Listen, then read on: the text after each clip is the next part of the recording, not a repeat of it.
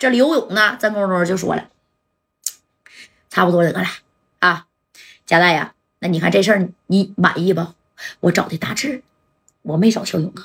哎，行，行了，刘勇，这情啊，我记下来了啊，以后你有啥事找我佳代绝对好使。哎呀，那说啥呀，在东北这一片喇子，一一左一右，你说你有事佳代不找我刘勇，还找谁呀？啊，老张啊，赶紧给这个李红九带走啊！不管用什么方法，给他给我合理合情，给我销户。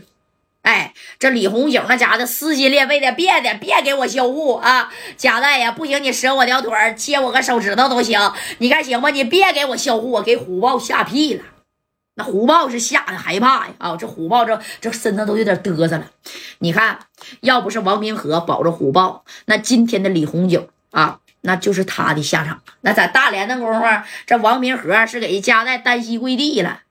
对不对？这虎豹这都往后退了两下，他可是绑了加代大哥的媳妇，差点没打扑克牌的人了啊！哎呀，真说着呢，给李红九就拖出去了，直接就干出去了啊！拖出去之后，这老马你，我想让你光明正大的销户，有一万种方法，你连想都不用想，看都不用看。这一连峰瞅着，心里边也不得劲了，但是一连峰没有说话啊！这一连峰就瞅着加代，加代瞅着一连峰就问他。一连峰，你服不服？一连峰，我就问你服不服？服，服，贾代，我服你。但是，在这通辽啊，你还别太给我洋巴了啊！你看这老张，啪家怼了一下一连峰，说啥呢？啊，道歉。他是谁？你不知道啊？你他妈活腻歪了啊！等他走了，道歉。哎，这一连峰咬着牙，贾代，今儿你来了，整个通辽你最大，你牛掰我一连峰低头，行了吧？啊！哎，紧接着你看这一连峰，属实是挺猖狂啊。这刘勇就说了：“易中啊，咱俩也是见过的，你有必要这样吗？啊？”有必要吗？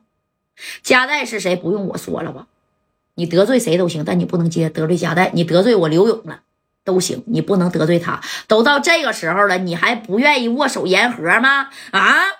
哎，刘勇合计，我我给你搭个桥啊，你跟加代好好好气的说说，一会儿俺们就走了。你不是整个通辽不还是你的吗？你不是跟老张跟老辛，你们不还是土皇帝吗？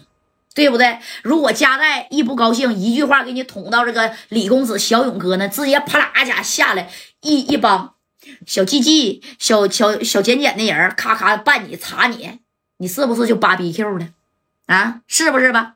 哎，你不会办事儿呢？那你看刘勇也不想就是把这个一连峰给得罪死了，知道吧？他不想把一连峰得罪死了。你看就这么的吗？这这一连峰就低了头，加代以后。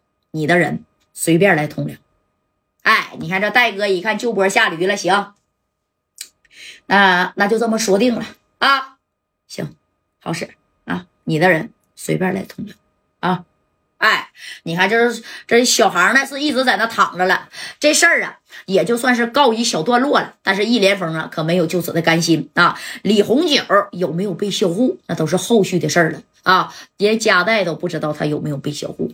知道吧？能能销户吗？你家在前脚走了，我后脚就不给李红九销户了。那你知道吗？那你看呢？哎，这回这家因为白小航这事儿啊，又是掀起了一阵血雨腥风啊！这戴哥打遍天下无敌手啊！那你看，昨天是大连虎豹王平和，今天是啊赤峰的，呃，不是通辽的一连峰啊！哎，明天你说是谁呀？啊，青岛的聂磊呀，还是啊？是不是还是山西大同红人叶涛啊？你就听大月细细给你们道来就得了啊。